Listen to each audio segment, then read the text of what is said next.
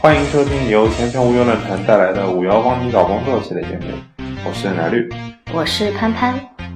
年底别慌，没跳槽的你还能做这些。快接近年底了，想要跳槽的你达成目标了吗？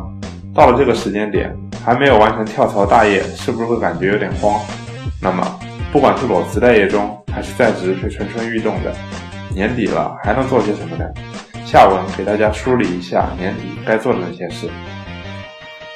给裸辞和急于求职的你：一、优化简历，改变投递方式。近期在前程无忧论坛上发起了“年底了，你还在投简历吗”的投票调查，结果显示，有八成受访者正处于投简历的状态，其中有超过六成的受访者目前处于待业状态。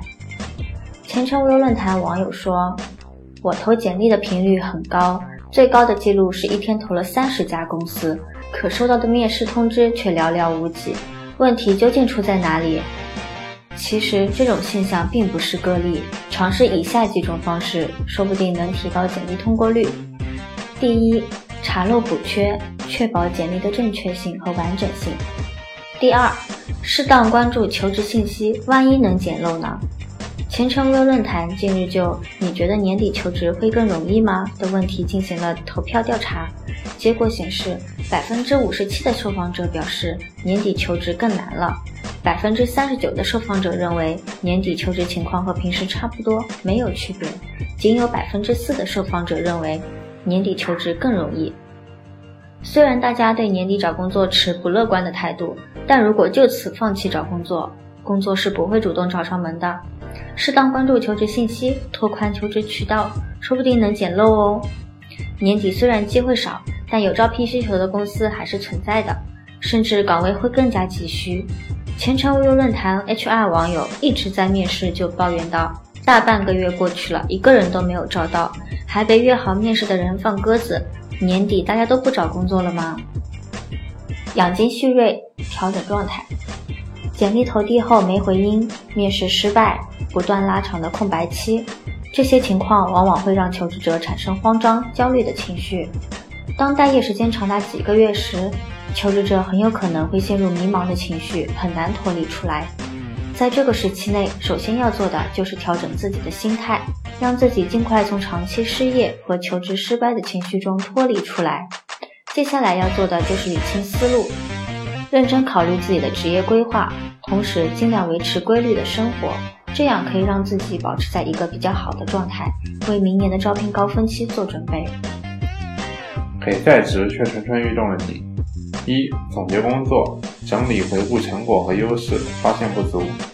年终总结是每个在职的人在年底需要完成的一件比较重要的工作，可能会直接影响到你整年的工作表现评定和年终奖份额。光是这些方面就已经体现出它的重要性了。但其实年终总结的好处不仅仅在于此。趁着年终总结的机会，你可以再好好回顾一下之前一年中你所做出的成果以及自身所存在的优势，也能在总结的过程中发现自身的不足之处。这对于你接下来可能有的跳槽计划也是十分有帮助的，能让你迅速抓住写简历的重点，该突出什么，该避开什么，一目了然。二，谈加薪。看升职机会，也许你本身对目前的工作并不满意，但短期内还没有跳槽的打算。那么，趁着年底，拿着年终总结的成果，去找上司好好谈谈吧。在谈加薪时，要注意以下几点：一、了解公司的经营状况与薪酬制度。如有以下两种情况，建议你就不要为家庭费神了，直接另谋高就。一、公司经营情况不佳，揭不开锅了，你的碗里自然也不可能有更多。二，对非销售类职位，几年来公司都没有家庭先例，可见公司认为这样的职位是很容易被替代的，相信也不会为你破例。二，确定申请家庭的原因，这个原因应当和你本身的工作能力、业绩等挂钩。三，收集家庭证据，请让你的年终总结发挥出该有的作用。四，确认家庭数目，了解同类公司同类职位的市场均价。在和老板交流时，要明确出希望数目。五、学习交流技巧，模拟面谈过程。首先，言简意赅地表明自己申请加薪的理由，证据及数目。其次，要询问老板对你的建议的看法。如果被当场拒绝，要了解原因及需要提高的地方。如果老板同意考虑，记得在老板询问时能够有所答复。三、认真考虑明年职业规划。虽然很多人认为职业规划没有什么实际意义，毕竟计划赶不上变化，但是能在深思熟虑之后有个比较明确职业目标，未尝不是一件好事。当你有了明确的目标，在求职时会更有针对性，在提升自身的能力时也会有的放矢，取得事半功倍的效果。